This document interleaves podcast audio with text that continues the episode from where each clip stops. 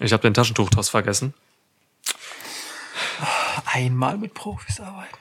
Ich weiß, ich weiß. Wir machen hier eine Preview und wir wissen nicht, wer anfangen soll mit, äh, mit Tippen und Reden. Deswegen mache ich das mal gerade parallel. So, Video läuft. Liebe der Natur, mach mit. Dann seht ihr auch, dass ich heute Wein trinke. mach mit hat gewonnen. Oh, ey, das ist ein Hattrick, ne? Du bist zum dritten Mal der Sieger. Das kann doch nicht wahr sein. Ich hab einen Lauf. Okay, ich lade hoch, ich lade hoch unter dem äh, Twitter-Post von heute, dass wir Extreme Rules Preview aufnehmen. Ja, klar. Müsste gleich da sein. Müsste gleich da sein. Nimm dir die Zeit und schreib noch einen schmissigen Kommentar dazu. Das ist total in Ordnung. Ich habe nicht mal den Hashtag Taschentuchtoss dazu gesetzt. Ich hau das jetzt einfach so raus. Alter. Ja. Du hast auch überhaupt gar keine Ansprüche mehr, oder? Und das ist die perfekte Überleitung zu Extreme Rules. Nein, das war fies. Das war fies. Aber auch ein bisschen witzig. Welcome to a new episode of Schwitzkasten. Schwitzkasten, Schwitzkasten, Schwitzkasten. One of the most pro wrestling podcasts in pro wrestling podcast history.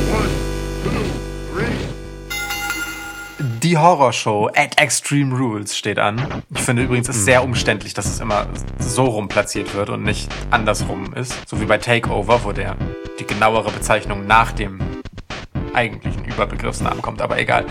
Ähm, hast du Angst vor, vor dieser Horrorshow Extreme Rules? Ich habe tatsächlich vor so ein paar Dingen Angst. Die sind aber nicht ähm, unbedingt eine, einer Horrorangst geschuldet. Äh, aber, aber nein, nein. Also ich weiß nicht. Ich, also pff, Angst. Also das Swamp Match, der Swamp Fight, Mann, das kann schon gruselig werden. Ich meine Sümpfe, so, das ist schon, das ist schon krass. Kleine Anekdote aus meiner Kindheit. Ähm, ich, wir hatten damals einen Sumpf in der Gegend. Das kann man so stehen lassen, glaube ich. ähm, und der war in eine Grafengruft oder ist es auch heute noch an eine Grafengruft tatsächlich angeschlossen. Ähm, und nun, da war es damals äh, im Dorf unter den Jugendlichen eine Mutprobe, dorthin zu gehen und ein bisschen alleine in dem Sumpf zu sein. Und was ich da alles erlebt habe, alleine, nachts um zwölf mit 15 Jahren, so, ne? Ähm, das ist schon heftig. Deswegen äh, kann hier schon einiges passieren. Ich erwarte hier doch äh, viel Furcht.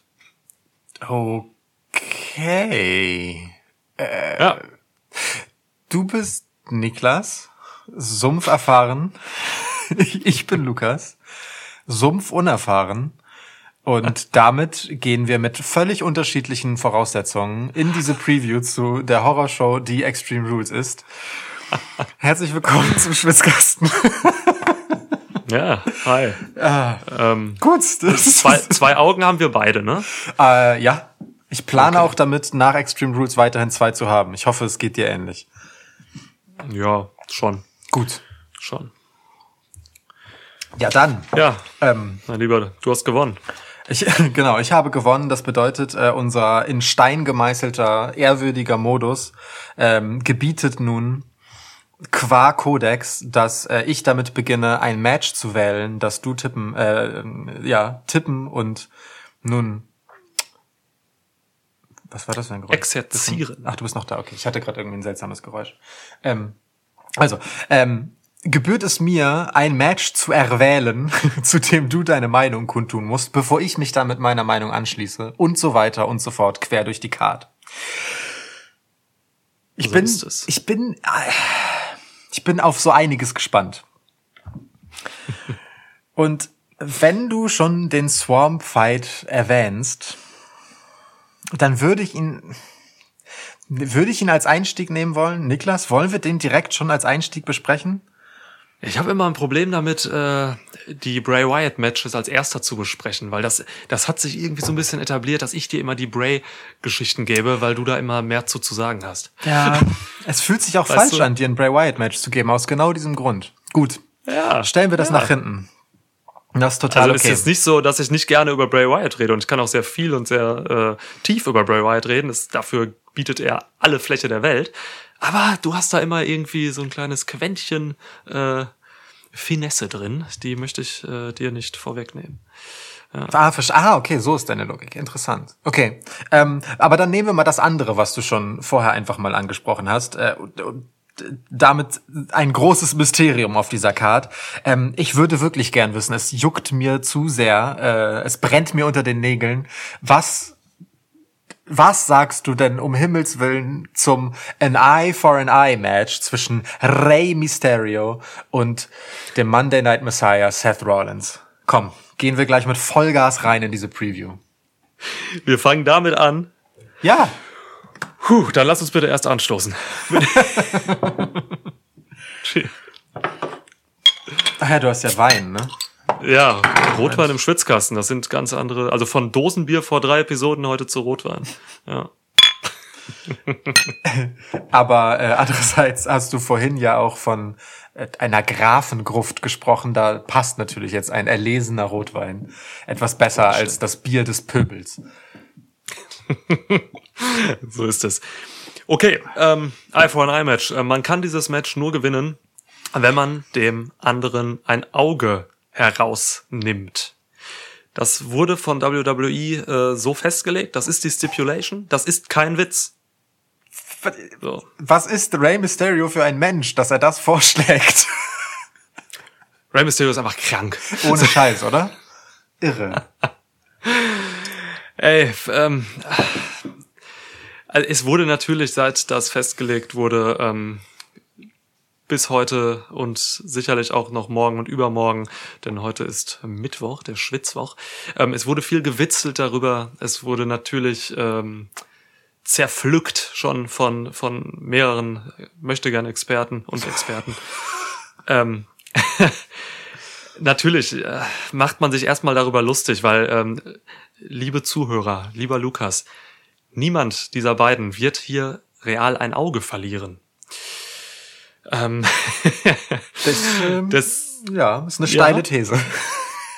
ja, ähm, also ne, und ja, klar, also jeder macht sich darüber lustig. Ähm, deswegen fand ich aber auch diese Rollins-Promo jetzt bei der Raw ganz gut, so, weil sie dem Ganzen entgegenwirkte, indem er versucht hat, ähm, da ihr wirklich Ernsthaftigkeit reinzubringen. Also ich fand seine Promo tatsächlich wieder gut, so, was da kam.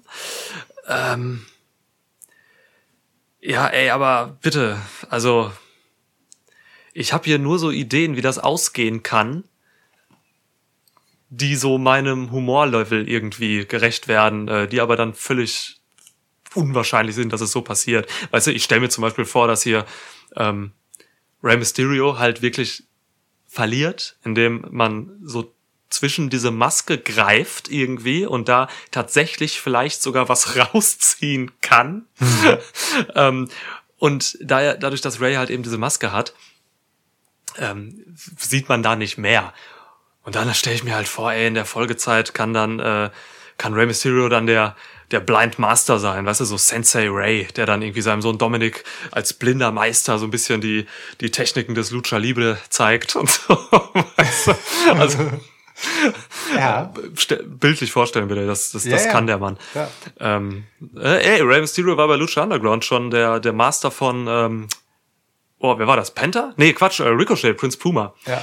Ähm, so, da, da klappte das schon, da hat er nur halt gesehen. Das muss der jetzt hier nicht mehr bei WWE. Der kann das auch blind. Ähm, von daher, das kann ich mir vorstellen. Ich kann mir aber auch gut vorstellen, dass Rollins mit Augenklappe rumläuft. Ähm, das sehe, das sehe cool aus. Ähm, das zeichnet ihn nochmal mit so einer, ja, mit so einem Makel, mit so eben einem Sacrifice. Ja. Ähm, das, das, das kann man gut machen und gut umsetzen. Äh, beides also möglich. Letzteres ist realistischer, weil den blinden Ray wird es wahrscheinlich nicht geben. Äh, deswegen sage ich dir ganz ehrlich, äh, gewinnt Rey Mysterio dieses Match hier. Mm. Ich bin ein bisschen traurig darüber, dass wir hier jetzt nicht ein klassisches Wrestling-Match zwischen diesen beiden Experten äh, sehen. So, es wird halt viel einfach aufs Auge gehen und das nimmt natürlich, das nimmt natürlich äh, einfach den Fokus von anderen Wrestling-basierten Dingen weg. So, das ist schade bei zwei wirklich guten, guten Wrestlern. Ähm, ja, aber komm, ey, ich gebe dir hier äh, ähm, Mysterio als Gewinner, weil Rollins da eine Augenklappe tragen kann. Das ist, das, dieser Satz allein für sich genommen ist, weißt du, wenn man so kontextlos keine Ahnung hat, äh, was sonst so Phase ist, ist es einfach ein wunderschönes Zitat. das, das, das würde ich gerne einfach so in so zweieinhalb Jahren völlig wahllos nur diesen Ausschnitt einmal veröffentlichen und gucken, was passiert. Ey, das sind unsere Daten, du kannst damit machen, was du willst. Ach ja. Ich, ich, das, ich, ich ringe mit mir, weißt du? Ich habe echt ein Problem, hier irgendwas gut daran zu finden. Äh, es hat, ich meine, ich bin, äh, ich bin nicht weit weg davon entfernt, ein, ein Disciple des Monday Night Messiah zu sein. Hm. Ähm, so viel, so einen großen Platz in meinem Herzen hat dieses, äh, dieses, diese Phase in Seth Rollins Karriere. Seth Rollins generell hat einen großen Platz in meinem Wrestling-Fan-Herzen, muss ich sagen. Ähm, Klar. aber ähm, ich liebe Heel Seth Rollins und ich mag diese, äh, diese Lesung einer Heel-Persona sehr, sehr gern. Und ähm, aus genau diesem Grund mag ich es eigentlich nicht, dass diese mh, seltsame Stipulation ähm, dem halt jetzt so ein bisschen die Ernsthaftigkeit zu nehmen droht. Ich sage noch nicht nimmt, aber zumindest zu nehmen droht, denn du hast es ja gesagt, hier wird niemand real ein Auge verlieren. Ähm, Und in dieser Erzählung, wo es halt immer um dieses Opfer geht, ne, um das Sacrifice for the greater good. Und ich liebe, dass er das greater good noch nie auch nur annähernd mal beschrieben hat, was es denn sein soll oder so. Und wa Ja. was das damit zu tun hat, ob man, ob jetzt einer ein Auge verliert oder nicht, so. Ähm, Ist genau richtig. Ist genau richtig. Ja, Absolut. Ähm, d- d- das stört mich halt, weil ich, ich hätte, ich hätte einfach lieber, dass die Opfer, die er sammelt, ähm, einen realeren Gegenwert hätten, weißt du? Dass es halt so mehr so etwas ist, wie halt, wie, wie das, was Randy Orton gerade als Legend Killer macht, so, dass er einfach Leute ausschaltet und sagt, ich opfer den jetzt. Ähm, das ist natürlich auch irgendwo Quatsch, ähm, aber da ist wenigstens die Idee, der, der kommt jetzt und macht halt einfach etwas extrem Gefährliches äh, mit diesem Punt-Kick so und schaltet den erst einmal für eine Weile aus, beziehungsweise beendet möglicherweise die Karriere seines Gegners. So. Ähm, und das, das tut natürlich eine Eye for an Eye Match auch aber irgendwie auf so eine seltsam absurde Art. Ich, ich, ich kann mir, es stört mich einfach. Es stört mich auch, dass Kevin Owens hier in die Geschichte reingeraten ist. Es stört mich, dass Seth Rollins das letzte Match verloren hat. Es stört mich, dass Seth Rollins als Monday Night Messiah einfach gerade so schwach aussieht. Und es würde mich einfach ungemein stören, wenn der Monday Night Messiah verlieren muss gegen Rey Mysterio, dessen Karriere überhaupt nicht mehr von Siegen oder Niederlagen abhängt. Und deshalb habe ich persönlich große Schmerzen mit deinem Tipp und muss einfach, so plausibel ich ihn finde, weil Seth Rollins mit Augenklappe wäre sau cool, trotzdem dagegen tippen. Okay, ja, du, ey, diese Fehde, diese, diese Fehde ist halt wirklich, ähm, die ist groß geworden, die ist präsent so. Ähm, mir hat sie nach wie vor noch zu viele Player.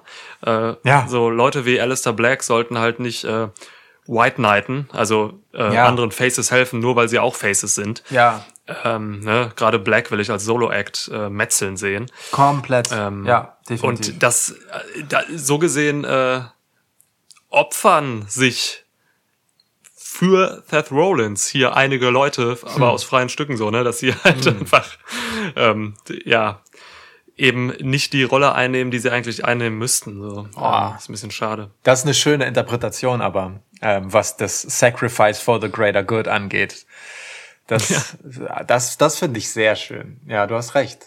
Du hast recht. Ja. Also ey, ähm, ja.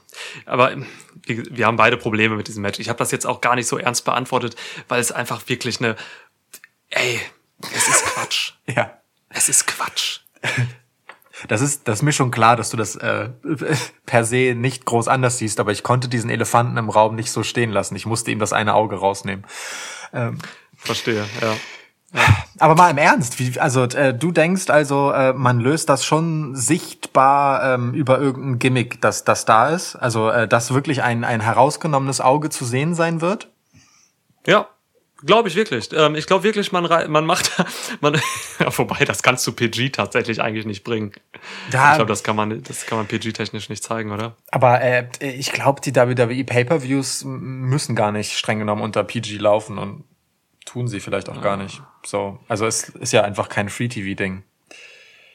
Ja, also ich, ich kann mir vorstellen, dass, dass Rollins tatsächlich ähm, aus der Maske von Ray halt irgendwie ein Objekt zieht ähm, und das dann äh, wirklich als Auge gilt, äh, wird nicht vielleicht nicht näher gezeigt ähm, und der Ref bricht halt das Match ab oder er, erklärt halt Rollins zum Sieger. Ähm, und fortan, man kann Ray halt dann mit der Maske, mit dieser intransparenten Maske halt zeigen. Ne? Da sind halt, ähm, Ja. das hat er jetzt schon auf einem Auge sowieso, das halt verletzt wurde, Storyline-technisch. Ähm, deswegen kann man Ray einfach viel besser mit diesem Blindding irgendwie strafen. Das, das ist, macht für mich Sinn.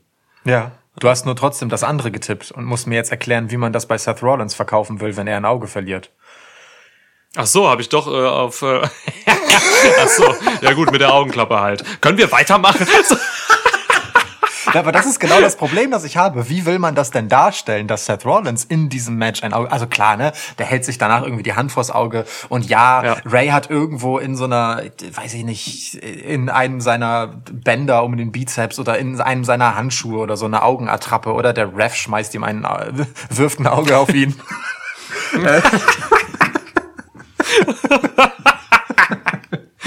ähm, oder oh Gott ähm, oder oder CGI, ne, wenn man das Match pre-taped, ähm, da macht man es vielleicht einfach äh, wirklich komplett künstlich aus der äh, Filmtrickkiste da rein. Keine Ahnung. Ich, ich, ich habe wirklich keine Ahnung, wie man das hier lösen will. Sicherlich bei Ray ist es einfacher. Und deswegen habe ich Ray getippt. So, okay, und aus anderen Gründen. Aber lass uns bitte weitermachen. Es reicht. Okay, es reicht. Ja, Stop Motion kann ich mir auch noch vorstellen mit diesen Figuren, die wir gebastelt haben. Wir haben ja, du, du hast ja mal einen Seth Rollins gemacht, ähm, steht bei Instagram rum bei uns, glaube ich. Ja. Ähm, könnte man dafür nutzen. Ja, stimmt. Okay.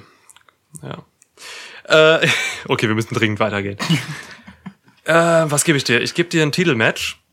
Ähm, Apollo Crews verteidigt seinen äh, United States Title gegen äh, Montel Vontavious Porter mit richtigem Namen Hassan Hamin Assad, geboren als Alvin Antonio Burke Jr., genannt MVP. Alter. Apropos Namen, ich liebe es, äh, wie MVP Bobby Lashley letztens halt wirklich Roberto genannt hat. Ich dachte, Roberto. wir sind die einzigen, die ihn Franklin Roberto Lashley nennen, aber ähm, jetzt hat es auch MVP im Fernsehen drinne getan. Finde ich toll. Name, Name Dropping ist sowieso ganz geil, gerade bei WWE. Ich liebe es, wenn Art Truth rumgeht und Ricochet, hey Richard nennt und so. Das ist, das ist köstlich. Richard ist vor allem so Richard. Ja. Oh, ja. Das stimmt. Art Truth ist eh der Beste, was, was seine Namensauswahl angeht. ja Ähm, aber auch, aber ne, wir haben schon oft darüber gesprochen, dass wir viel Liebe für Chuck haben als Anrede für Charlie Caruso. Ähm, da gibt's sicherlich noch ein paar andere Beispiele. Ja. Ähm, gut, also, ähm, ja, es stimmt, du hast recht. Es ist Apollo Crews gegen MVP und nicht gegen Bobby Lashley. Warum auch immer. Äh, naja, damit es danach halt noch Apollo Crews gegen Bobby Lashley geben kann. Oder ähm, weil man Bobby Lashley nicht so schnell vom äh, WWE-Title-Match zum nächstbesten oder nächstniedrigeren Titel stürzen lassen möchte. Ähm, mit all der, nun, Stärke, mit der man ihn gerade versucht darzustellen. Ich glaube aber schon, dass äh, also entweder Bobby Lashley ist hier derjenige, der für MVP den Unterschied macht, weil MVP gewinnt kein Match aus eigener Kraft und das ist jetzt überhaupt nicht despektierlich, das ist ja auch gar nicht seine Rolle. Ne? Ähm, Das ist nicht sein Job.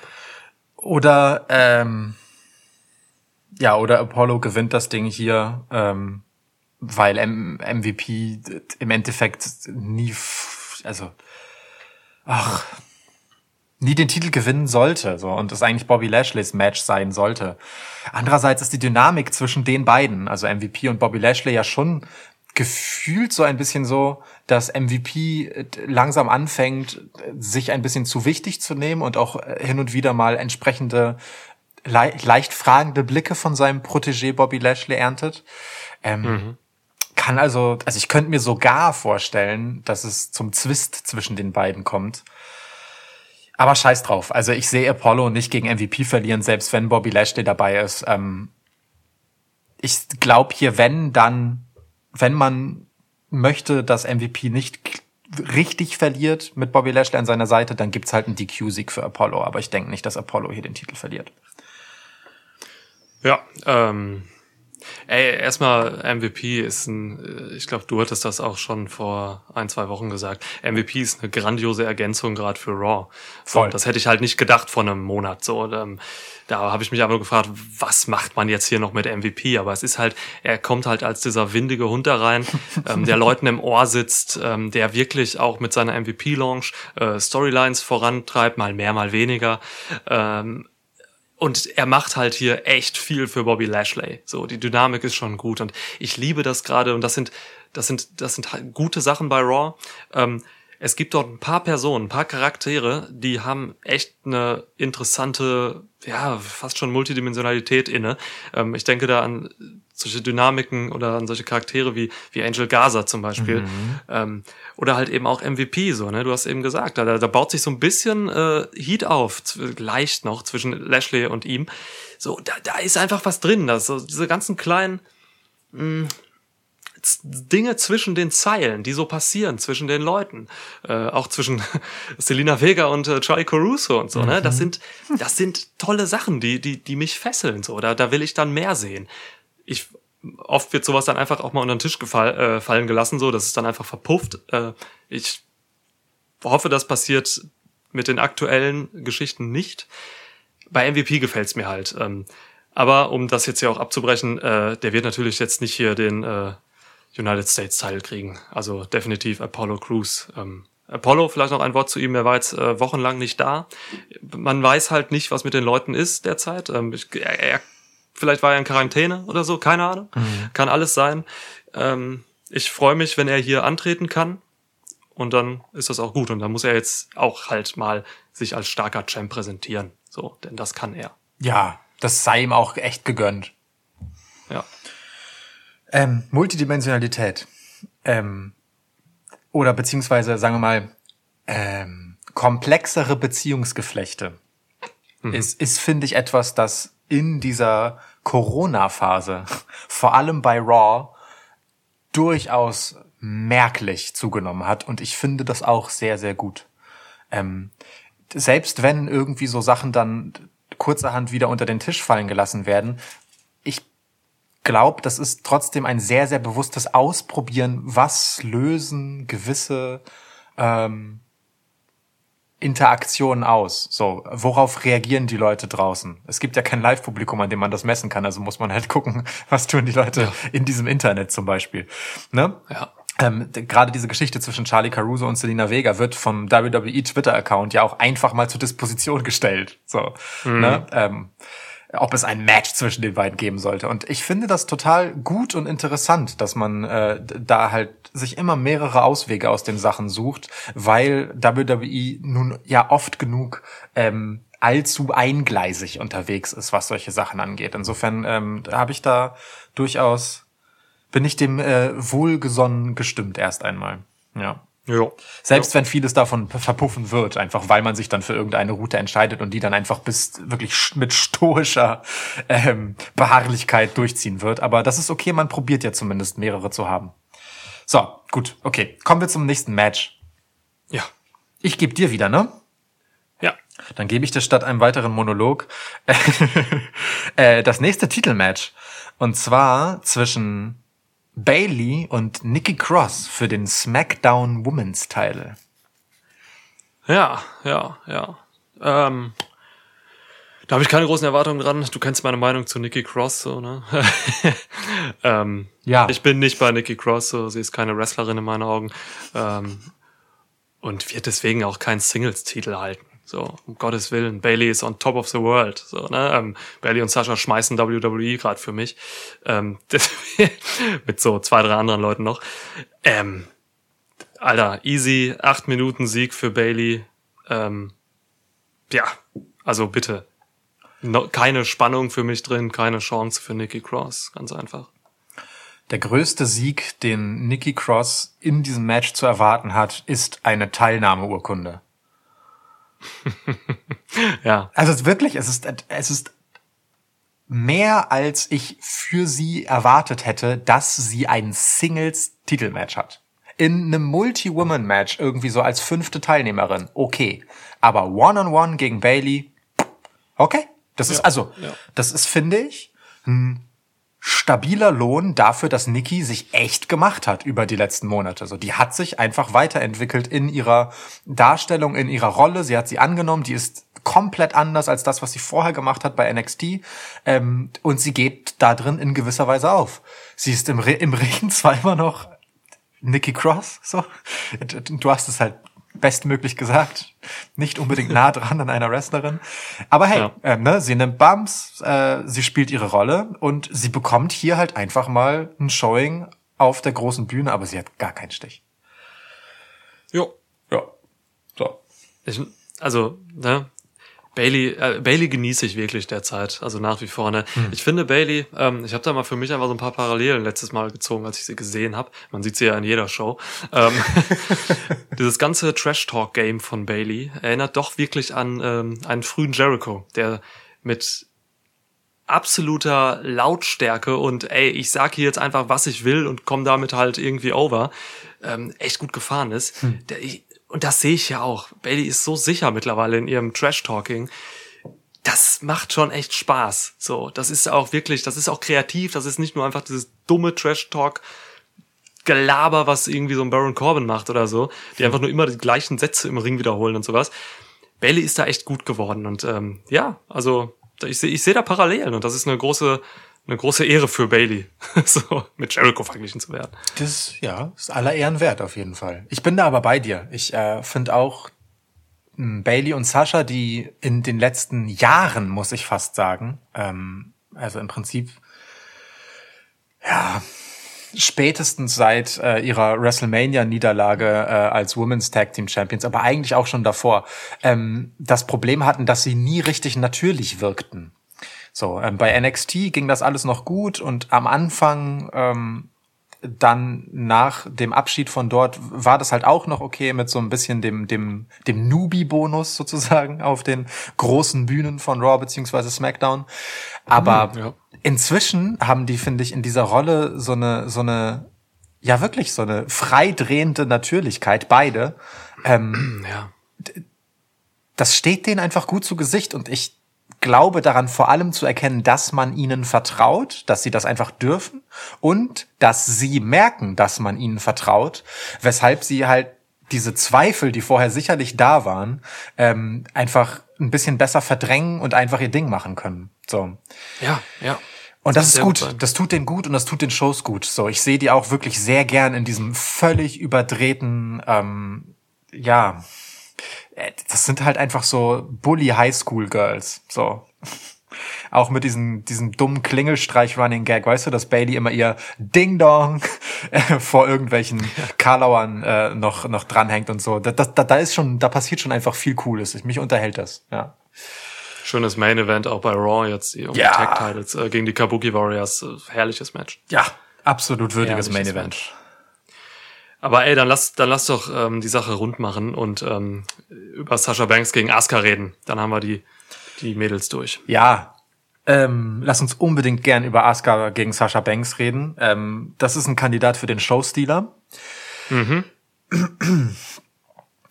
Beide äh, können gerade so gefühlt befreit auftrumpfen, wie sie es in ihrer und ich benutze jetzt dieses Unwort Main Roster Karriere noch nie konnten, sowohl Asuka als auch Sasha Banks.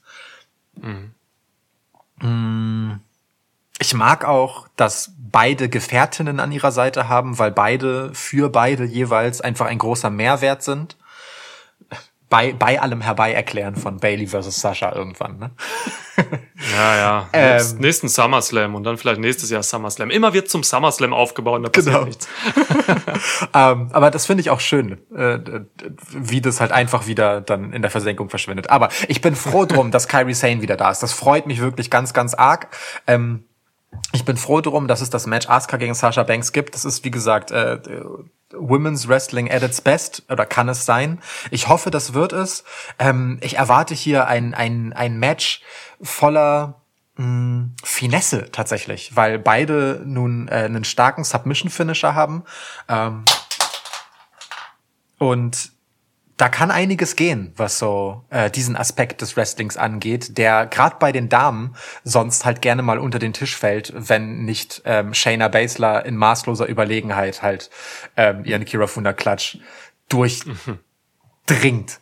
So, ähm, und ich bin hier tatsächlich an einem Punkt, wo ich sage, es ist mir egal, wie es ausgeht. Ähm, ich freue mich einfach erst einmal auf das Match. Denn ich kann sehr gut damit leben, wenn Asuka weiterhin Champ bleibt. Ich meine, sie ist der von der größten Women's Championess dieser Dekade, ja, Becky Lynch, äh, handverlesene ähm, ja, Nachfolger, Titelträgerin. Ähm, und es würde mich wundern, wenn man ihr allzu schnell den Titel abnimmt. Gleichzeitig finde ich aber die Option, Bailey und Sasha Banks alle drei Titel zu geben, unglaublich attraktiv. Unglaublich attraktiv. Ähm, Vier Titel wären es, um genau zu sein. ja, richtig. Also vier Gürtel verteilt auf drei Championships, ja. Ähm, so, ne? Also Tag Team, Raw und äh, SmackDown Women's Title. Das, das wäre halt ähm, A, das Sahnehäubchen für nun ihr momentanes Auftreten in allen Shows, inklusive NXT. Ähm, B, äh, ist es eine sehr schöne revanchierende Geste dafür, dass man ihnen völlig abstruserweise seinerzeit bei WrestleMania die Women's Tag Team Titles abgenommen hat, bevor ihre Titelregentschaft so richtig losgehen konnte. Und C, Mann, wie sehr würden die allen auf den Sack gehen damit. ähm, Ja, klar. so, aber ich glaube, äh, die Rolle von Sasha und Bailey ist so groß, so, so, so groß, äh, schon jetzt, dass ich äh, denke, man wird Asuka den Titel nicht abnehmen. Ähm, obwohl ich es spannender fände, wenn es so wäre, einfach äh, weil das beispiellos wäre, ja, gerade äh, im, in der Women's Division. Mm, aber ja, nee, ich, ich glaube nicht dran. Ich glaube nicht dran. Ich denke, Asuka wird den Titel behalten. Okay. Ähm, ich gehe tatsächlich mit dieser, mit dieser einfach, mit diesem schönen Gedanken äh, voll mit. Ähm, den habe ich schon seit ein paar Tagen, dass ich alle Titel bei den Golden Role Models sehen will. Ich möchte Sasha Banks und Bailey auch, die jeweils die größten Titel halten sehen. Ähm, es, es wäre so göttlich. Sie haben es, das, also der Legendenstatus wäre einfach jetzt dann absolut safe, so wenn das passiert. Ja. Und ich will das, ich will das. Und ich sag dir, wie es passiert. Ähm, ich sag dir, Kyrie Sane turnt gegen Asuka und wird Heel. Ähm, dann bekommen wir zum SummerSlam Kyrie Sane gegen Asuka. Und ähm, die Golden Role Medals gehen mit vier Titeln einfach durch alle Shows und sind die Göttinnen. Boah, ich liebe So, das. das. will ich. Alles das klar. will ich. Ja, li- lieb ich. Lieb ich komplett. Weißt du, Ky- Kyrie hätte allen Grund so. Sie könnte halt, ich glaube, Kyrie kann eine wirklich, wirklich böse Heel-Dame sein und sie hätte allen Grund dafür. Sie kann ankommen mit irgendwie, ja, keine Ahnung, ey, du wurdest hier einfach ausgewählt von Becky Lynch, ähm, du hast es nicht verdient, ähm, ich, ich war, keine Ahnung, ich war verletzt oder wo auch immer sie war. Ähm, also es gibt genug Gründe für Kyrie Sane hier den Turn zu machen und ähm, Asuka würde das Ganze als Top-Face etablieren. Ähm, die Division braucht Top-Faces. Von daher, gib mir das. Ja. Ich meine, das ist ein guter Punkt, insofern, dass Kyrie ja eigentlich nie face geturnt ist. Sie ist einfach nur an Askas Seite. Weil Asuka face ist. Ähm, erst einmal als face definiert. So. Das ist äh, ein interessanter Gedanke. Das ist ein interessanter Gedanke. Ah, ich mag das. Ich mag das wirklich sehr gern. Ich mag das vor allem deshalb sehr gern, weil man ein bisschen auch dazu verdammt ist, ähm, es mit Sasha und Bailey auch einfach mal zu versuchen. Ich meine, gut, Bailey ist jetzt halt echt lang Champion. Ähm, da kann von es mit ihr versuchen nicht mehr die Rede sein, aber trotzdem haben wir ja, schon oft genug darüber gesprochen, ähm, äh, wie sie weiterhin im Schatten ähm, des Titels oder im Zweifelsfall anderer Damen stand. Ne? Ähm, Und die inzwischen füllt sie, du hast es wunderschön gesagt, diese Rolle ja auch aus. So, also sie ist einfach legit als Champ inzwischen. Ähm, Ja. und damit, dass äh, einerseits Becky Lynch nun äh, Mutter wird und deswegen nicht antreten wird für eine Weile und ähm, Charlotte Flair, das haben wir noch gar nicht thematisiert, ja auch für eine ganze Weile ausfallen wird aufgrund einer Operation, der sie sich unterziehen möchte, ähm, kann man mit den beiden, auf die man zuletzt halt im Zweifel immer dann doch gesetzt hat, nun nicht mehr gehen und braucht neue Gesichter. Und Ja. ich, also so wie sich Sascha und Bailey im Moment präsentieren und so wie Asuka sich mit ihrem gebrochenen Englisch präsentiert, ähm, bin ich großer Freund davon, mit Sascha und Bailey zu gehen. Ich glaube nur, man traut es sich nicht. Ich lasse mich aber unglaublich gern vom Gegenteil überzeugen und überraschen und ich mache einen Luftsprung, wenn es so kommt und gönne dir hier den richtigen Tipp von Herzen. So. Okay. Sehr schön.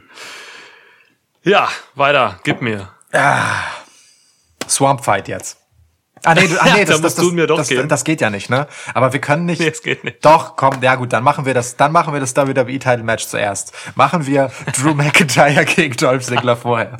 Weißt du, das ist so ein klassisches Main Event, das wir dann natürlich auch immer als letztes tippen, aber äh, gut, du, du wolltest ja, ja, okay. Ja, ja, Äh, ja. Dann Drew McIntyre gegen Dolph Ziggler ähm, um den WWE Titel mit einer Stipulation, die sich Dolph Ziggler noch aussuchen darf und äh, sich bisher weigert, sie vorher zu verraten. So ist es. Wir müssen dazu sagen, dass wir heute am Schwitzwoch aufnehmen und äh, Stand jetzt stehen offiziell sechs Matches. Ja. Ich, da kommen noch welche zu. Es gibt noch eine Smackdown-Episode, die wir halt in dieser Preview jetzt nicht abfertigen. Ähm, ich frage mich ehrlich gesagt, äh, wo der Barfight hinfällt zwischen äh, Seamus und Hardy. Weißt du da was? Der findet der hier statt? Jeff Hardy hat den ja angenommen. Ja, der findet statt, aber ich weiß nicht wann. Genau, ich bin mir halt nicht sicher, ob, ähm, man, das müsste man wirklich mal nachgucken, ähm, ob Miz und Morrison gesagt haben, dass das bei Extreme Rules stattfinden soll, aber ich glaube, das haben sie nicht. Nee, haben sie nicht. Insofern kann es sein, dass der jetzt am Freitag bei SmackDown ist. Ich weiß es nicht. Okay. Ja, Ja. Sch schauen wir. Wir können heute nur über das reden, was, was, was safe ist, auf jeden Fall. Ähm, am Ende können wir gerne noch spekulieren, was noch dazukommen würde. Ja. Ja. Drew McIntyre gegen Dolph Ziggler. Ja, die Stipulation ist natürlich die Frage der aller Fragen. Ähm, ich habe zwei Theorien. Bitte. Beide sind äh, hochgradig realistisch. Warte mal. Lass, ähm, sag erst die, er- erst, nee, erst die zweite Theorie. Ich soll erst die zweite sagen. Okay. Zweite Theorie ist äh, meiner Meinung nach äh, die realistischste von allen. Es wird einen Karaoke-Contest geben. ähm, sichere Nummer. Sigler wählt den Karaoke-Contest, äh, weil Drew McIntyre einen hörbaren schottischen Akzent hat und deswegen äh, schon mal schl- benachteiligt ist. Ah, ah, ah, du vergisst seine Vergangenheit bei 3MB. Niemals wird Dolph Ziggler einem ehemaligen Bandmitglied von 3MB so sehr die Stipulation schenken. Nein, nein, nein, nein, nein, nein, niemals. Wow, guter Punkt, guter Punkt, guter Punkt. Aber ey, guck mal, das wäre doch genau die Sache. Ähm, Karaoke-Contest beginnt. Drew McIntyre will gerade anfangen und dann kommen äh, Jinder und Heath raus, äh, stellen sich hinter ihn und dann legt er da das Konzert seines Lebens hin. Du machst gerade wirklich weiter mit dem Karaoke-Contest, ne? Absolut mache ich damit weiter. Ah, okay. ja. Worst Segment ever, vielleicht sogar, bei dieser letzten Smackdown. Ich, es war wirklich, es war das Schlimmste, was ich je gesehen habe, dieser Karaoke-Contest. Ist der dümmste Heel-Turn aller Zeiten. Also was für eine Degradierung von Lacey Evans, sie äh, in so einem Unsegment Heel-Turn zu lassen. So blöd. Lieb ich. alles daran. Maximal hinter jedem Trash-Level, egal. Ja. Okay. Zweite Stipulation, die ich mir vorstellen könnte, ähm, ist tatsächlich ein Handicap-Match. Ähm, Robert Root. Ähm, also, ne, es ist klar, Robert Root ist bei Raw, der ist mit äh, Sigler gewechselt Robert äh, gegen Root. AJ Styles. Und ähm, was habe ich gesagt? Nee, nee, ich sagte Robert Root wegen Raw. Raw but root. Das war stark, stark. Ja, ähm, das kann ich mir echt vorstellen, dass, äh, dass, dass man so versucht halt, diesem Match noch irgendwie einen Hauch von Spannung zu geben, indem Drew halt gegen zwei etablierte Wrestler gestellt wird. So, dass man wenigstens als Zuschauer dann denken könnte, okay, jetzt wird doch noch mal eng für Drew, weil, und das ist eben das größte Problem dieser Titelverteidigung. Es ist hier natürlich keine Spannung drin. Also auch diese mysteriöse, mysteriöse Stipulation und so verleiht Sigler hier in meinen Augen keine Chance, äh, Drew zu entthronen. Generell, mir passt es sowieso einfach nicht, wie diese Title-Shots so ausgewählt werden. Ne? ähm, Seth Rollins verliert bei Mania und kriegt äh, eine Woche darauf einen Title-Shot. So, gegen, gegen Drew. Ähm, Big Show taucht einfach mal bei irgendeiner Raw aus auf Title Shot. Bei Dolph genau das gleiche. Er ist jetzt im Prinzip einfach nur aufgetaucht.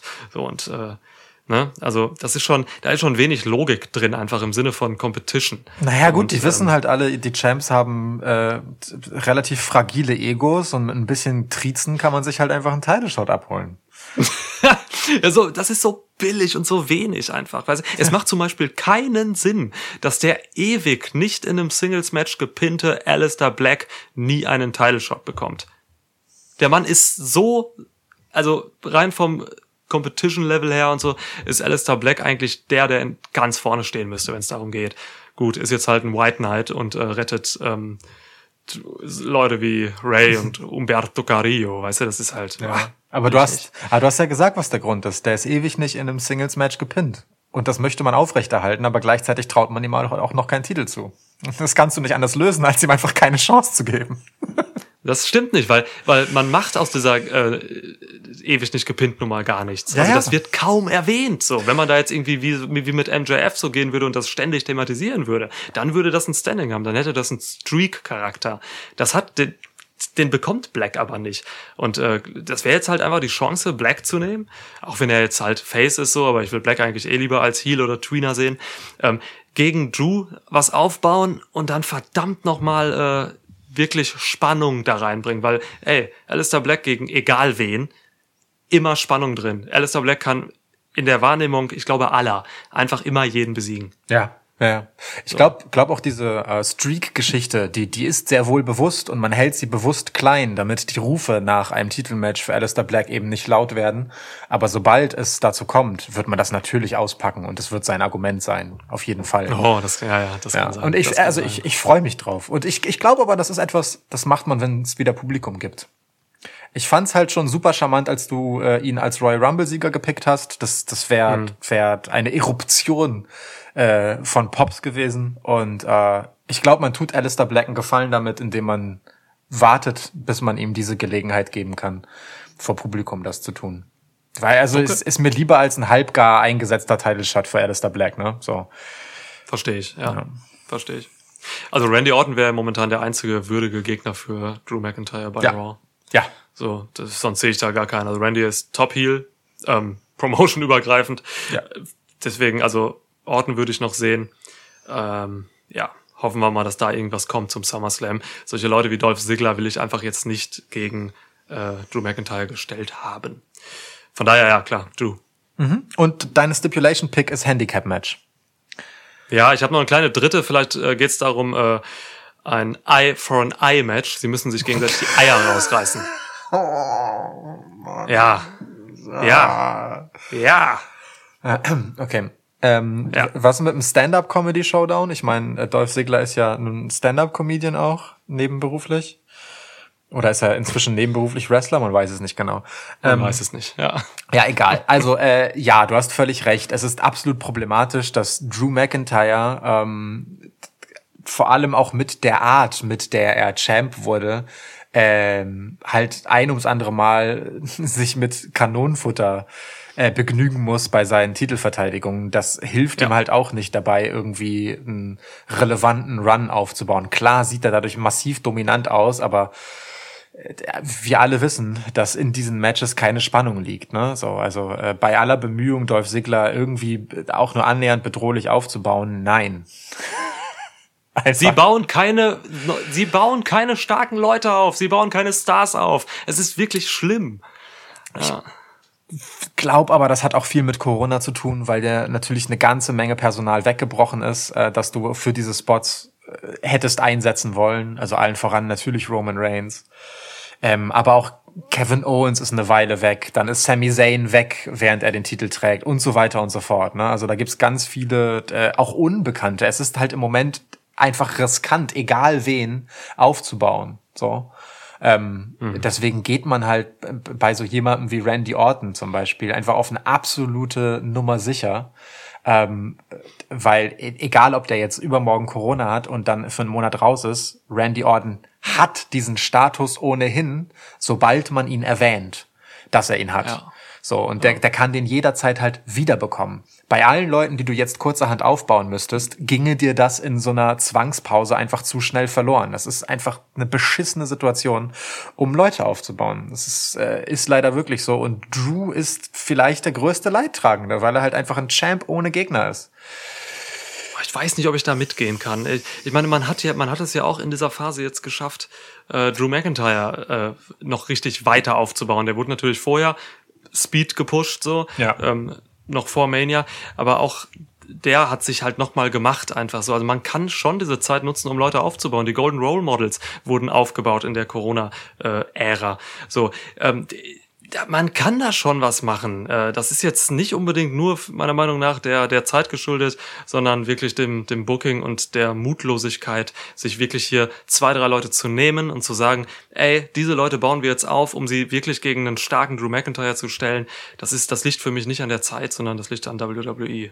Ja, sicherlich. Also klar, tut es trotzdem. Ne? Also das ist keine Entschuldigung, das nicht zu tun. Ich, ich sehe eine Herausforderung da drin, ähm, sich dem anzunehmen in dieser Situation. Aber klar, äh, ist es trotzdem faul. Faul. ja. Ja, also ein anderes Wort kann ich dafür leider nicht Ja. heranziehen. Es ist einfach faul. Ähm, Es ist faul. Andererseits ist es halt auch so, wenn du jemanden aufbaust, um ihn gegen Drew zu verheizen, weil Drew halt Champ bleiben soll, dann ist das auch scheiße für denjenigen, den du extra dazu aufbaust. Ja, aber das ist alternativlos. Einer muss Ja, verlieren. ja, ja, klar. Aber ne, siehe Bobby Lashley halt so. Ähm, das ist irgendwie blöd. So. Ja. Naja, egal. Ja, Bobby Lashley ist aber auch ein gutes Gegenbeispiel, weil Bobby Lashley ähm, ist halt heute, stand jetzt, viel stärker in meiner Wahrnehmung, als er es war, als er gegen Drew McIntyre gestellt wurde. Ja, ist er auch. Aber ähm, wäre er das nicht genauso, wenn er nicht ge- gegen Drew McIntyre hätte verlieren müssen? Möglich. Ja, eben. Das ist Ja, halt, das ja. ist halt so ein bisschen der Punkt. Das ist halt der Makel, weißt du? Es wäre doch viel cooler, wenn man diese Geschichte mit MVP und Drew McIntyre vorher gemacht hätte und jetzt hätte man MVP, der Bobby Lashley, ähm, einfach zu einem Contender aufbaut. So. Die, Mhm. äh, Einfach die Geschichte komplett einmal umgekrempelt, genau andersrum zeitlich. Und dann wird's passen. Aber Das wird nicht. Sinn machen, ja. Egal. So, also, ähm, Drew McIntyre gegen Dolph Ziggler. Drew McIntyre, Punkt. So. Ja. ja. Da müssen wir gar nicht länger drüber reden. Ähm, Stipulation technisch aber, das ist, das ist ja, das ist ja das eigentlich Faule an der Geschichte. Ich finde dieses, die, die, dieser Kniff zu sagen, ähm, Dolph Ziggler hält sich für sehr schlitzohrig, ähm, die Stipulation nicht vorher zu verraten, ist die einzige Möglichkeit, einen Moment von Spannung in diese Paarung zu kriegen. Jeder weiß, dass Drew McIntyre gegen Dolph Ziggler eine gemachte Sache ist für Drew. Also sind jetzt alle immerhin gespannt, unter welchen Bedingungen Dolph Ziggler verlieren muss. So, also ja, das, es ist im Endeffekt das einzige, wie es möglich war, Drew McIntyre hier kein egales Match zu geben. So, äh, so hart das klingt. Ähm, insofern recht interessant. Ich fürchte allerdings, ähm, dass das dem Match und der Stipulation-Wahl nicht unbedingt zuträglich sein wird. Ähm, das von dir ins Spiel gebrachte Handicap-Match ist schon nah am Gipfel der Langeweile. Das, ist überhaupt ne, kein kein Neck gegen dich, aber ähm, äh, ist, ist ja so. So und genau deswegen finde ich es realistisch.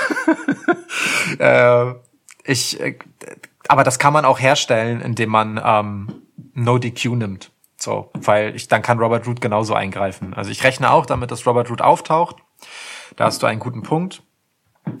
Ähm, Robert Root wäre damit übrigens auch ein möglicher nächster Gegner für Drew McIntyre. Ich hoffe, das passiert nicht. Ich hoffe ehrlich Och. gesagt auf Drew McIntyre gegen Randy Orton für SummerSlam. Shelton Benjamin, Mann. Boah, Alter, hör auf jetzt.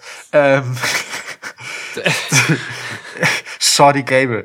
Ähm, Ja. Ah nee, der ist zu Face. ähm, ja, egal. Also ich, ich glaube eher an sowas in Richtung äh, No DQ Ähm, aber nicht, natürlich nicht Käfig, also nichts, das Drew äh, und, und Dolph isoliert, sondern irgendwas, das es Dolph ermöglicht, äh, einfach Hilfsmittel von außen zu benutzen, äh, die Drew nicht hat. So wie zum Beispiel Freunde. Ja, Ich meine, ja Drew hat keine Freunde, das also stimmt. so wie er so wie er Heath Slater behandelt hat, fand ich auch ein spannendes Segment. Also so so so stark zu zeigen, dass Drew sich da schon ein bisschen arschlochhaft verhalten hat.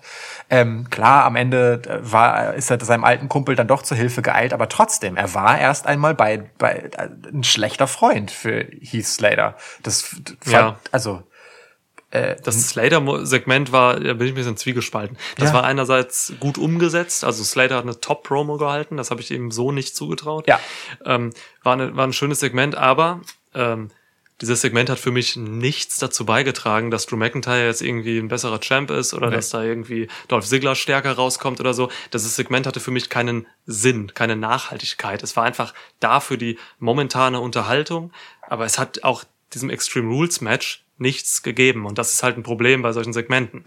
Ja, wobei ich äh, in the long run, und das ist schön, wie alles interessanter ist als dieses Match. Ähm, Ja, in the long run sehe ich darin schon eine Chance. Also ich weiß nicht, ob man das als Hintergedanken hatte, aber ich kann mir schwer einen Reim darauf machen, warum man Heath Slater da reinbringt und halt Drew McIntyre ja auch wirklich mit seiner Mimik erzählen lässt, dass er einsieht, dass er ein schlechter Freund zu ihm war und ein egoistischer Penner, so.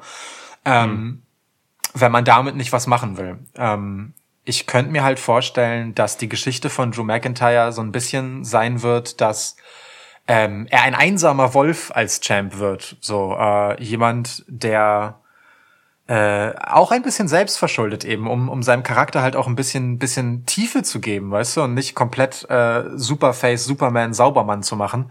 Ähm, ja, der es sich halt mit Leuten verscherzt, der, der den Titel im Endeffekt über Freundschaften stellt, was man wunderbar erzählen kann, weil ihm das so viel bedeutet, weißt du, ohne dass man dadurch gleich in Ungnade fällt, sondern es ist einfach so, der nimmt es wirklich so ernst und es ist so krass seine zweite Chance und da vergisst er halt so manche andere Sachen, die eigentlich auch wichtig wären, wie zum Beispiel seinen alten Kumpel Heath Slater.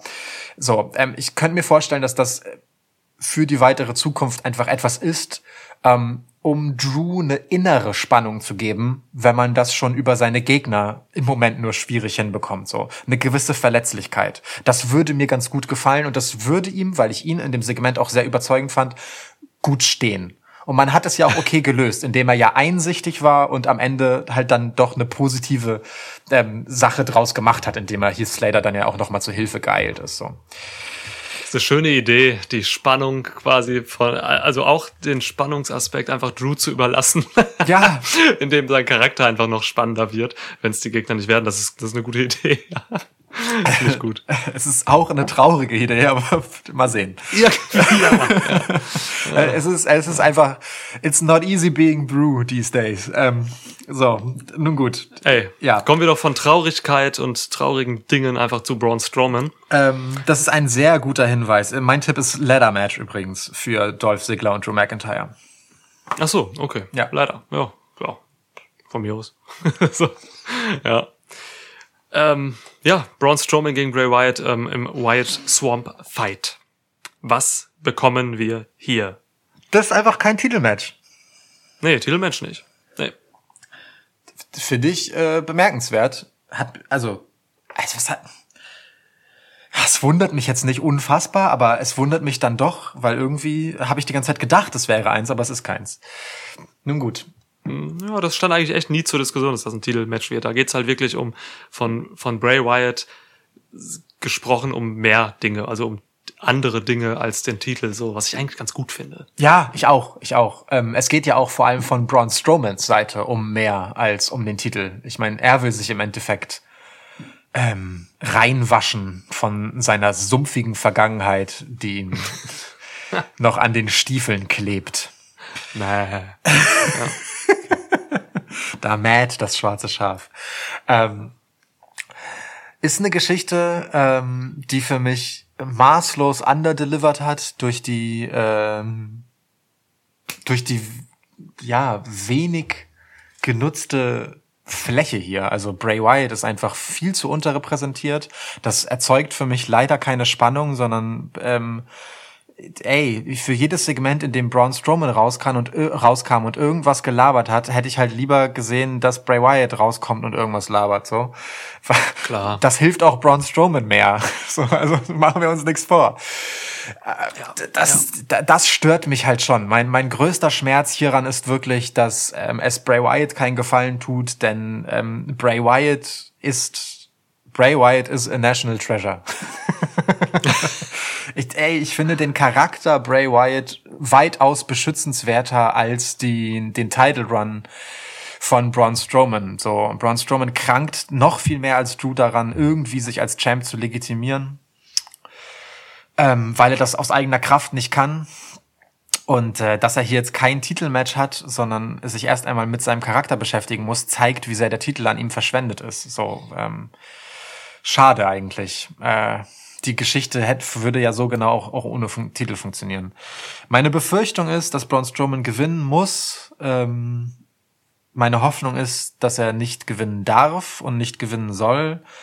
Äh, ich hoffe, ich hoffe einfach, dass die Tatsache, dass ähm, Bray Wyatt sich zurückgehalten hat in letzter Zeit, wir wissen natürlich nicht, was jetzt am Freitag bei SmackDown passiert, aber meine Hoffnung ist, dass Bray Wyatts Zurückhaltung ähm, damit begründet ist, dass er einen Plan hat, dass er Braun Strowman eben nicht vorher wissen lassen will, was ihn erwartet und was er im Schilde führt. Und dass es Braun Strowman eiskalt erwischen wird im Sumpf. Ähm, und Bray Wyatt ihn unter seine Kontrolle bringen kann, ähm, um halt einfach der Einzige zu sein, und das sagen wir ja auch schon seit Monaten, vielleicht auch noch länger, der Einzige zu sein, der Braun Strowman irgendwie zur Relevanz verhelfen kann. Das Ich- stimmt, das stimmt nach wie vor. Ja. Ich will, dass Bray Wyatt ähm, einen Laden schmeißt. Ich will, dass er ein, eine, eine Größe ist. Er braucht dafür keinen Titel. Er ist größer als Titel. Er sollte größer sein als Titel. Und ich finde, ein guter Weg wäre, äh, indem er Braun Strowman zu einem legitimen, beängstigenden Heel-Champ macht. Bray Wyatt muss hier Braun Strowman gewinnen. Ob er dafür das Match gewinnen muss, weiß ich nicht. Ist mir völlig egal. Darum geht's gar nicht irgendwie. Ähm, ich denke aber schon, dass es darauf hinausläuft, dass äh, Braun Strowman das Titelmatch der beiden gewonnen hat. Bray Wyatt gewinnt das Swamp Match und es gibt ein Rubber Match. Braun Strowman gegen The Fiend. Insofern mein Tipp Bray Wyatt. Es sind ja hier die Three Faces of Wyatt im Spiel, so, ne? Firefly Funhouse Bray wurde gesquashed von Braun Strowman zuletzt. Ähm, Bray Wyatt wird jetzt halt hier als der ähm, Backwood-Typ äh, im Swamp antreten und dann, genau, bleibt halt noch The Fiend. Und das sehe ich auch auf jeden Fall für SummerSlam, da gehe ich mit dir mit. Ähm, Rubber Match absolut legitim. Da es hier eben jetzt in diesem Match nicht um einen Titel geht, ist für mich glasklar, dass Bray Wyatt hier gewinnen wird. Also das ist, da gibt's für mich eigentlich echt keinen Zweifel. Das würde mich schon sehr überraschen, wenn Strowman jetzt auch ohne dass der Titel im Spiel ist, hier gewinnt. Das würde Bray, äh, Bray Wyatt auch einfach nicht gerecht werden. Ähm, ich denke, wir kriegen hier ein schönes Cinematic Match. So, ich will hier Psychospiele sehen, ich will hier gruselige Sachen sehen. Ähm, ja, also gute Sache. White gewinnt. Ähm, ich freue mich auf das Match. Ich freue mich darauf, äh, wenn Bray, Bray Wyatt äh, kreativ wirken kann. Ich hoffe, das darf er hier, wie er das auch bei WrestleMania wurde. In dem, und da, das sage ich weiterhin, grandiosem Match gegen John Cena. Ja. Match in Anführungsstrichen. ähm, das war ein Meisterwerk. Und ich hoffe, hier kriegt man einfach eine coole, eine coole Atmosphäre hin. Ähm, Im schlimmsten Fall wird dieses Match sowas wie, ich sag mal, der, ähm, der Parkplatz-Brawl von NXT Takeover. Boah. So, dass man einfach nur, dass man nur mit stilistischen Sachen geht und irgendwie, weiß ich nicht, die Atmosphäre der Location aufsaugt. So, hier will ich schon ein bisschen mehr sehen. Ja, ich Mhm. auch. Und ähm, die, die, ja, also hier kann man schon alles machen. Also die, das Potenzial ist da. Und ich hoffe wirklich, dass es dann zu, dazu kommt, dass The Fiend äh, Braun Strowman bei, beim SummerSlam besiegt. So. Ja. Wobei, soweit will ich noch gar nicht denken. Ich will eigentlich gar keinen Titel bei Bray Wyatt sehen, sondern ähm, der ist für, der ist für Größeres gemacht. Oder man macht kein Rubber-Match, ne? Wie gesagt, äh, Bray kriegt einfach Strowman rum, sozusagen, und er ist wieder das Black Sheep. das wäre das wäre natürlich schön. Das, das wünschen wir uns ja seit Monaten. Ja, ja. Ne? Ich glaube, du hast mal vor einem Jahr oder anderthalb Jahren schon gesagt, so, ach länger vielleicht sogar, dass, äh, dass eben Braun Strowman eigentlich wieder unter die Fittiche von Bray muss. So, das ist einfach, Braun Strowman kann es gerade alleine nicht. So, Ja. Und er ist wirklich kein würdiger Champ und er ist so offensichtlich Platzhalter, weil Roman Reigns halt nicht da ist. Ey, und ich sag, Ja. wie es ist. Ähm, Heel Braun Strowman unter den Fittichen von Bray Wyatt ist der viel bessere Gegner für Roman Reigns, um den Titel zu holen, als ähm, Face Braun Strowman mit all dem, was er gerade versucht. Boah, guter Punkt. Guter Punkt. Auch mit Blick auf Roman jetzt. Ja, ja, ja. Voll. Überleg mal, Roman Reigns gegen diese Kombination. Ja. Mit diesem Bray Wyatt als Mastermind und dem Champion, äh, also wirklich auch als Champion im Sinne von, der hat noch einen Führer. Äh, Braun Strowman. Geil. Ja. Ja. Ah. Ey, also ich erwarte hier äh, vom Match, ehrlich gesagt, irgendetwas irgendwo zwischen dem äh, Cena-Wyatt-Match bei WrestleMania und dem Boneyard-Match. Ähm, Oh, das sind äh, hohe Erwartungen, weil das waren die beiden geilsten Matches, wie ich finde. Ja, finde ich auch. Ähm, ich, ich meine gar nicht qualitativ zwischen den beiden, weil das, das wäre, wären sehr hohe Erwartungen. Ich erwarte etwas, das annähernd es versuchen kann, daran zu kommen. Das auf jeden Fall besser ist als die letzten Versuche, äh, es mit Pre-Tape-Matches zu machen. Ja, ähm, das, das wäre schon mein Anspruch, wenn da Bray Wyatt Okay. mit draufsteht. Ich erwarte eine gewisse beklemmende Atmosphäre. Ich erwarte, dass Details einen Sinn haben, so wie es sowohl beim Cena-Match als auch beim Boneyard-Match war. Einfach ein Match, das man von vorne bis hinten sich wohl überlegt hat und mit Bedeutung auflädt, weil, ey, für Braun Strowman geht es hier halt komplett darum, eine Bedeutung zu bekommen. So, ne? Ähm, Bray Ja. Wyatt ist seine einzige relevante Geschichte. Ähm, äh, selbst wenn er hier gewinnen soll, muss seine, sein Losreißen davon es wert sein, sich davon loszureißen, weil ansonsten ist diese Backstory mit Bray Wyatt einfach und diese Verknüpfung wertvoller als irgendein weiterer Sieg gegen Bray Wyatt, der keine tiefere Bedeutung hat. Deswegen, also ich habe hier echt gefährlich hohe Erwartungen. Hier, hier kann ich echt enttäuscht werden. Deswegen bin ich sehr vorsichtig damit, mich darauf zu freuen. Gefährlich hohe Erwartungen. Schlimm. Ja, Ja. Ne, t- äh, trotz Braun Strowman, aber einfach, naja, gut. Ähm, ich glaube aber auch, dass Bray Wyatt ein legitimes Interesse daran hat und auch ein ehrliches Interesse, Braun Strowman hier einfach eine gute Geschichte zu geben, denn die beiden sind nun auch privat befreundet. Braun Strowman ist äh, Patenonkel von Ja. einem von der Kinder von Bray Wyatt. So, ähm, Ja. das halt, da, da ist halt schon was zwischen den beiden und ähm, die Tatsache, dass man diese Geschichte weiter bemüht, hat auf jeden Fall etwas damit zu tun, dass auch Bray Wyatt, ähm, da bin ich überzeugt von, Braun Strowman einfach helfen möchte. Ähm, und ey, 100 wer weiß, ob die ja. sich halt bei einem ernsten Gespräch halt irgendwann mal gesagt haben, ja, Bray, vielleicht ist es besser, wenn äh, du die Geschichten für mich trägst. So, du bist einfach der bessere Geschichtenerzähler.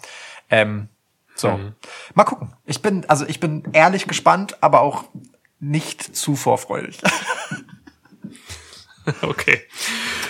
Ja, das sind die sechs Matches gewesen, die wir jetzt äh, heute Stand Mittwoch auf der Card haben. Ähm, es wird noch welche geben. Ich gehe so von, ich gehe von acht Matches aus, ehrlich gesagt. Ja, ich auch. Was, was kannst du dir noch vorstellen? Äh, ein, ein, kurz eine Frage vorher. War, war dir das jetzt, war, ist das deine Erwartung an Bray Wyatt Kram gerecht geworden, die du an mich stellst? Meine, meine Erwartungen waren gefährlich hoch. Ja. Ja, du, nein, ich Kannst habe du so keine Erwartung, dass du jetzt, ich, ich, ich habe kein, ich habe nicht die Erwartung, dass du jetzt immer, wenn wir über Bray Wyatt reden, mit der absolut kreativsten Interpretation dieses Charakters rauskommst und so. Dafür ist Bray Wyatt ja auch nicht immer in der Situation, wo man das machen kann. Aber ich genieße es einfach immer, mit dir über Bray Wyatt zu sprechen, weil, ähm, weil, weil man merkt einfach, dass, dass dieser Charakter dir sehr, sehr, sehr, sehr viel bedeutet. So, und deswegen äh, ist es einfach immer ein gutes Gespräch, egal was da jetzt im Endeffekt inhaltlich bei rauskommt. Ähm, das, ja, ist einfach schön. Ja. Also, und es fällt mir im Und- Moment tatsächlich sogar schwer, ne? Einfach weil ähm, mir zu wenig mit ihm passiert. So. Klar, klar. Ja. Das ist einfach so. Das trifft auch viele zu gerade, ne? Ja. Also auch viele ähm, Wrestler und Wrestlerinnen. Aber deswegen mag ich, dass du das auch so gesehen hast, dass ähm, es hier einfach um einen siegreichen und starken Bray gehen muss. Das, ist, das beruhigt mich ein bisschen. Ja, bitte. So gut, aber kommen wir zu weiteren möglichen Matches, ähm, die es da noch geben kann. Also äh, erst einmal äh, zwei Ansetzungen, die feststehen für eben nicht Extreme Rules, die es schon gibt, sind einerseits Randy Orton gegen Big Show. Äh, in einem unsanctioned Match. Das wird am Montag bei Raw nach Extreme Rules stattfinden. Ähm, und AJ Styles wird sein ähm, Intercontinental Title gegen Matt Riddle verteidigen, jetzt am Freitag bei SmackDown. Das wären ansonsten Matches gewesen, da hätte ich dir jetzt gesagt, das sind äh, Match 7 und 8. Aber nicht. Ja, Randy, also Randy Orton und äh, Big Show, wie gesagt, nach Extreme Rules, deswegen, äh, ja, das kann nicht sein. Aber bei Riddle gegen Styles kann ich mir durchaus vorstellen, dass es einen Dirty Finish gibt jetzt bei, bei SmackDown am Freitag und dass dieses Match dann doch noch auf diese Karte hier rutscht. So. Das seh, weißt du, was ich sehe? Ich sehe, dass Baron Corbin hier ein, hier eingreift am Freitag in dieses Match. Und, ähm, und dann kommt es dazu, boah, vielleicht sogar ein Three-Way. Riddle gegen Styles gegen Corbin vielleicht. Oder halt, äh, dass, dass es dadurch halt eben eine Wiederholung gibt von äh, Styles gegen, gegen Riddle. Weil man will halt tatsächlich, das habe ich, das ist relativ safe, dass, äh, dass man hier ein Programm auch zwischen Riddle und Baron Corbin aufbauen will. Ähm, bah, muss man gucken, ja. Ja, es wird, das wird schwierig zu ertragen sein äh, in Sachen Mic Work. Also ich, ich persönlich finde Matt Riddle ja noch durchaus unterhaltsam, aber ich weiß, dass du einfach überhaupt nicht ausstehen kannst, wie er spricht. Nein, ich kann es nicht hören. Ja. Ich, ich hasse alles daran. Ich, ich, ich liebe Matt Riddle im Ring. Das ist ein richtig guter Wrestler, der genau die Dinge richtig macht, die ich im Wrestling sehen will. Aber nein, nicht am Mikrofon. Ja, ich weiß, ich weiß. Aber es tut mir so leid für dich. ähm, naja, äh, und ich meine, über Baron Corbin haben wir ja in den letzten Wochen, Monaten oft genug hören können, dass du all den Zuspruch, äh, den du mal hattest für Heel Baron Corbin, äh, inzwischen einfach verloren hast, weil er ja eigentlich nur noch eine Karikatur von sich selbst ist, die sich immer wieder wiederholt. Ja, und dazu irgendwie Klamotten aus dem äh, Kinderspielzeugladen trägt. Ja, das geht ja, nicht. Das geht ja, nicht. Ja. Ähm, ich habe äh, ich habe eher ein anderes Gefühl. Ich glaube nicht, dass AJ Styles gegen Matt Riddle noch, ähm, also ob mit Corbin oder nicht, äh, in Extreme Rules rutscht, weil ich äh, immer mehr daran glaube, dass ähm, es eine Prioritätenverschiebung bei WWE gibt ähm, in Zeiten von Corona, ähm, weil hey äh, ohne Publikum verkaufst du keine Tickets mehr. Das heißt, du brauchst diese großen Marquee-Matches, äh, zumindest nicht, um Leute in die Halle zu locken. Ähm, du brauchst sie aber sehr wohl, um Quote zu machen im TV, denn das ist immer noch deine Haupteinnahmequelle. Äh, und ich glaube, man macht deswegen sehr bewusst so Sachen wie Randy Orton und Big Show ähm, oder auch zuletzt AJ Styles äh, im Finale um den Intercontinental Title gegen Daniel Bryan nicht bei den Pay-per-Views, sondern äh, in den Wochenshows, weil man im TV einfach im Moment seine Brötchen verdient und dort gefälligst abzuliefern hat, weil die Sender einfach äh, was erwarten in dieser Zeit. Ja, geil. Randy Orton gegen Big Show. Der Quotenkiller. Naja, das sind zwei Namen, wegen denen schalten Leute im Zweifelsfall ein, die sich sonst nur alle Nase lang mal mit Wrestling beschäftigen. Machen wir uns nichts vor, ne? Du, das stimmt insofern, ähm, dass der Durchschnittszuschauer von, von, ich weiß nicht, ob es Raw oder SmackDown war, aber auf jeden Fall weit über 50 ist, Ja. so laut TV-Rating-Analysen. Ähm, und das sind da Leute, die denken sich, oh, Big Show, geil, der habe ich doch in den 90ern gesehen. So, und ähm, schalten dann da vielleicht ein, so, ne? Ähm, aber ja, es wäre nötig. Raw hatte jetzt äh, bei dieser, ja, also in dieser Woche die schlechteste Einschaltquote aller Zeiten. Ja. Das ist eine Nummer. Ja. Jupp. Unterstreicht deinen Punkt. Ja. Äh, Also das, deswegen habe ich da ein bisschen Sorge, äh, weil das ist eigentlich ein Pay-per-view-Match, ne? So, das, das, das will ich halt mit 20 plus Minuten sehen. Und die Ja, sollen sich bitteschön ja. die Köpfe einschlagen und am Ende gibt's einen Sieger und zwar äh, sauber. So. Ja, also jetzt nicht Randy Orton gegen Big Show, sondern Riddle gegen Styles. Ja. Bewahre. Ja, ja. 20 Minuten Big Show Match. Ja, es ist, bei, bei anderen ist das ein sieben Minuten Match, also die gleiche Move-Anzahl. So, es dauert halt einfach nur länger. Ähm, so, ja, aber ich, ich wäre ein Befürworter davon, wenn AJ Styles und Matt Riddle ähm, noch einen Platz auf der Card bekommen, wenn es denn genug Zeit gibt und wenn das nicht noch verunreinigt wird, Entschuldigung, aber verunreinigt wird von äh, Baron Corbins Anwesenheit. Deswegen, äh, das habe ich dann, also wenn das ein Three-Way ist, dann habe ich das Match lieber nicht auf der Card. So, ähm, ja. Okay. Ja, ich kann mir ansonsten noch vorstellen, dass der Barfight tatsächlich äh, jetzt Freitag ähm, fest auf die Extreme Rules, Rules Card gelegt wird. Ja. Ähm, das das, das glaube ich wirklich. Ähm, äh, wie ich dazu stehe, ist eine andere Sache so. Ähm, ich habe das ja schon mal vor ein paar Episoden gesagt, dass ich es nicht mag, dass äh, Jeff Hardys Legacy halt eben durch diese Alkoholiker-Geschichte jetzt hier geprägt wird und ähm, auch so nachhaltig geprägt wird. Man macht es einfach immer weiter. Es geht immer weiter zwischen Seamus und Hardy, ähm, so dass man Hardy am Endeffekt jetzt ist es glaube ich schon zu spät. Man wird Hardy in fünf Jahren wirklich äh, bei einer Dark Side of the Ring sehen und es wird einfach darum gehen, dass man sich nicht eben an seine ja an seine Hingabe an dieses Business erinnern wird, sondern eben an diese äh, an diesen an diesen Junkie Jeff Hardy, wie Seamus sagen würde. So, das ist das ist schon hart und jetzt macht man hier einen Barfight.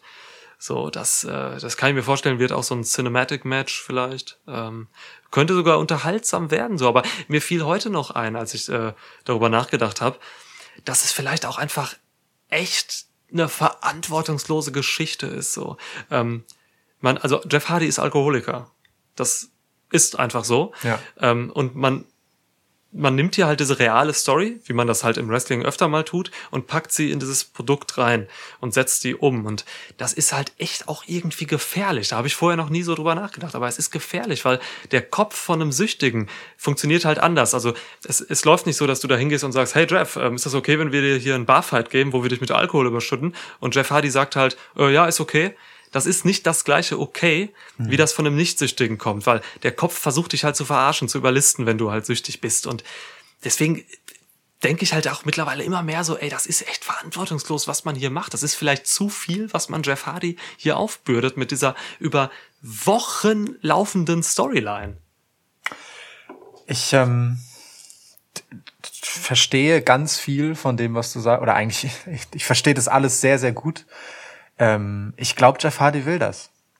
Ich habe immer mehr das Gefühl, äh, auch wie Jeff Hardy spricht, mh, auch die, dieses ganze, das, das äh, es gab ja vor Monaten dieses Videopackage, dieses dreiteilige, ne, ähm, mit, mit, das durch seine Karriere geht, dass seine jetzige Karrierephase halt als Redemption äh, bezeichnet hat. Und ähm, diese Vokabel benutzt er auch jetzt immer wieder so, dass, dass das einfach sein, sein Run ist, in dem er zeigen will, es, es, äh, es geht. Ich, ich bin da, ich bin Herr über mich und meine Dämonen. So und ähm,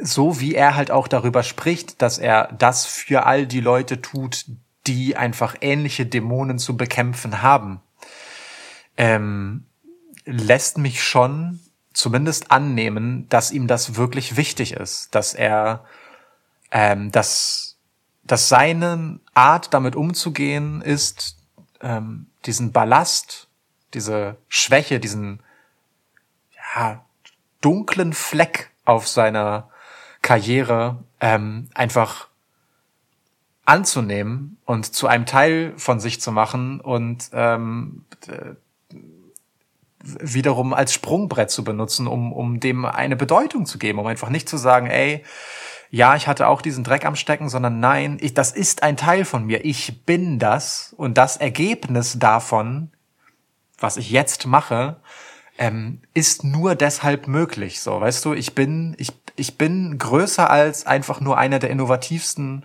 äh, Tag Team Wrestler, vielleicht überhaupt Wrestler meiner Generation. Ähm, ich bin dazu auch noch einfach eine reale Phönix aus der Asche Geschichte, weil ich einfach am gottverdammten Boden war und ich mich nicht schäme, das zu erzählen und mich hinzustellen und zu sagen, ey, für alle da draußen, die auch richtig hart auf die Schnauze fliegen, ähm, nehmt das hin, äh, ownt das, akzeptiert, dass es euer gottverdammter Fehler ist, lernt daraus und wachst daran. Ich kann das auch und das ist mein Vermächtnis äh, auf der persönlichen Ebene, denn mein wrestlerisches Vermächtnis liegt ohnehin schon Jahre hinter mir, das habe ich safe.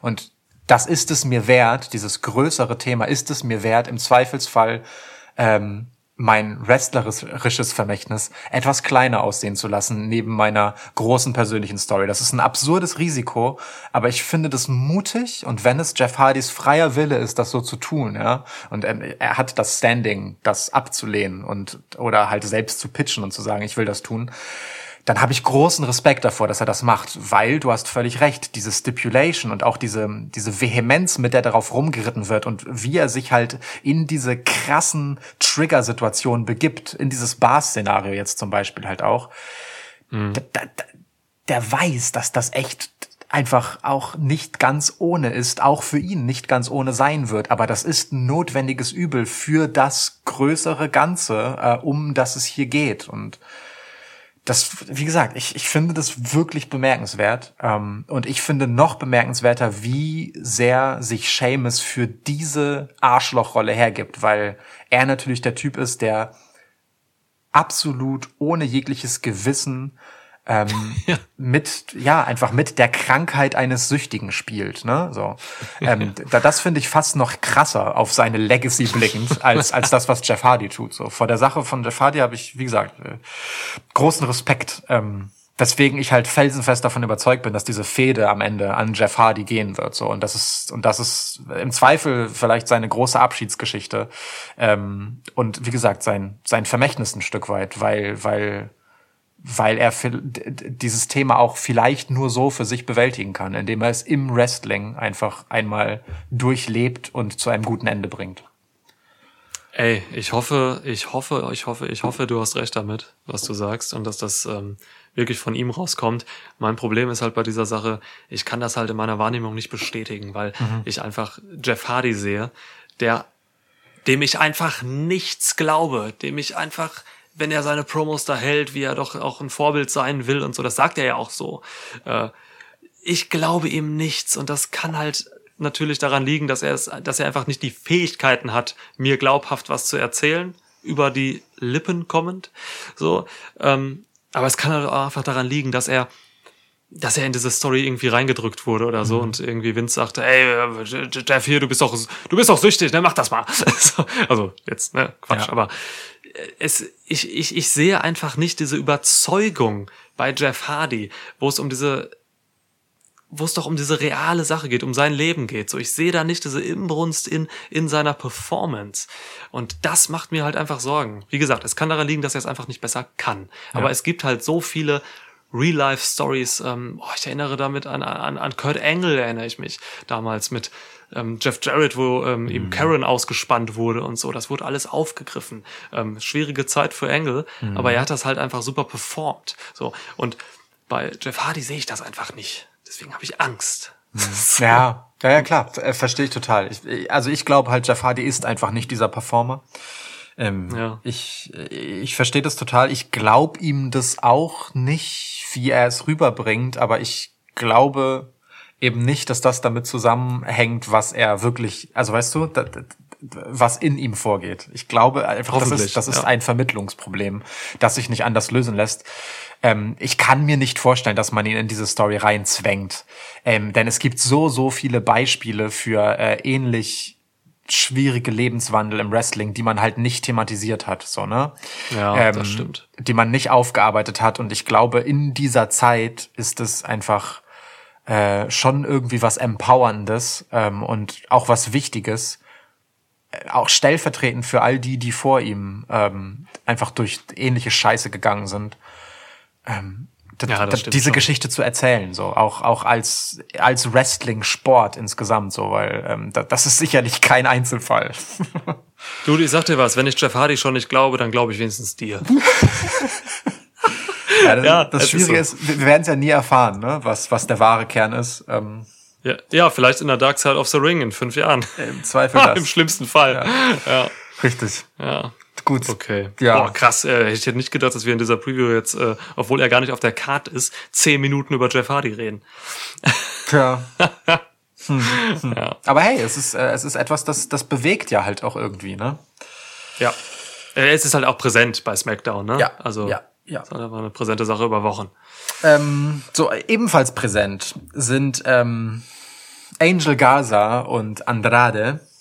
Ah, Glaubst du, die kriegen noch was? bitte. Wäre geil. Es gibt halt keine Raw mehr jetzt. Es gibt nur noch eine Smackdown und das hier geht's, hier würde es um die Raw Tag Titles gehen. Aber hey, das wäre natürlich schön. Und, und, und wenn es Pre-Show wird oder so, gibt mir, gibt mir einfach Andrade und Gaza ähm, und zeigt mir mehr von dieser Dynamik zwischen den beiden. Das ist einfach, das ist einfach eine schöne Sache. Gerade Gaza ist einfach der Hot Shit dieser Tage so. Ja. Ähm, die machen sogar jetzt vielleicht sogar den nächsten Wochen diese verdammte nicht vorhandene, in meiner Ansicht nach, Tag Team Division interessant. So, ne? Die Tag Team Division von Raw liegt am Boden durch die ganze Scheiße, die Street Profits und Viking Raiders äh, zuletzt fabriziert haben, mit Ninjas und Krokodilen im Müllcontainer. Leck mich am Arsch. So.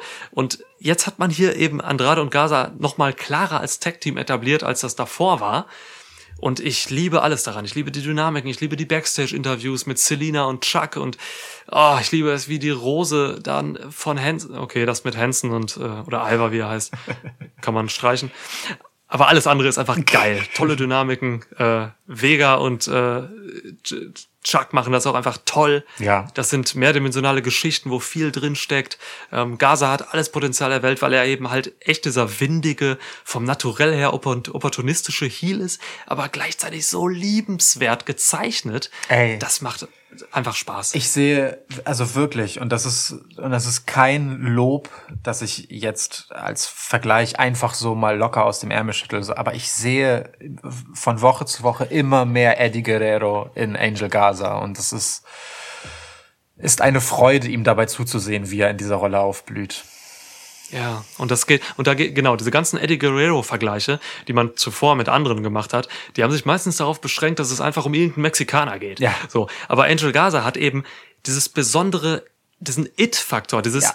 Ich weiß gar nicht, was das ist, was da irgendwo in seinem Charisma schwelt, ähm, was halt wirklich an Eddie ranreicht, so. Und, äh, ja, ich bin, ich bin eigentlich immer kein Fan davon, generell solche, so Wrestler, große Wrestler vergleichen mit irgendwelchen Emperkomlingen, so. Ja. Aber ähm, bei Gaza mache ich da auch eine Ausnahme. Das ist wirklich einfach zu offensichtlich. Ja. Ja. Ja, ja. Ich, äh, es geht mir ganz genauso. Aber ne, als du es vorhin so schön auf den Punkt gebracht hast, dieses windige, aber trotzdem liebenswerte, das ist halt Eddie. Das ist halt einfach Ja. Rest ja. in Peace, Eddie Ja. Guerrero. So. Ja. Ah, Einer der wirklich absolut ganz großen. Hm. So, ja, ich äh, würde Also- mich auch freuen, wenn Angel Gaza und äh, Andrade hier auf der Card landen. Ähm, äh, aber ich, ich sehe nicht wie, weil äh, entweder ist es halt nochmal gegen die Street Profit, äh, Quatsch, gegen die Viking Raiders.